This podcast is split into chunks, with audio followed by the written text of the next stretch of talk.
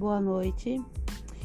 Então, quando você baixa o Arcor, automaticamente vai aparecer a tela e vai estar tá lá, criar uma conta. Ou, em vez disso, inscrever-se com e-mail. Se você já usa o e-mail habitualmente, você clica nesse botão, inscrever-se com e-mail. Aí é só colocar o e-mail, vai chegar uma mensagem no e-mail para você confirmar o seu cadastro no programa.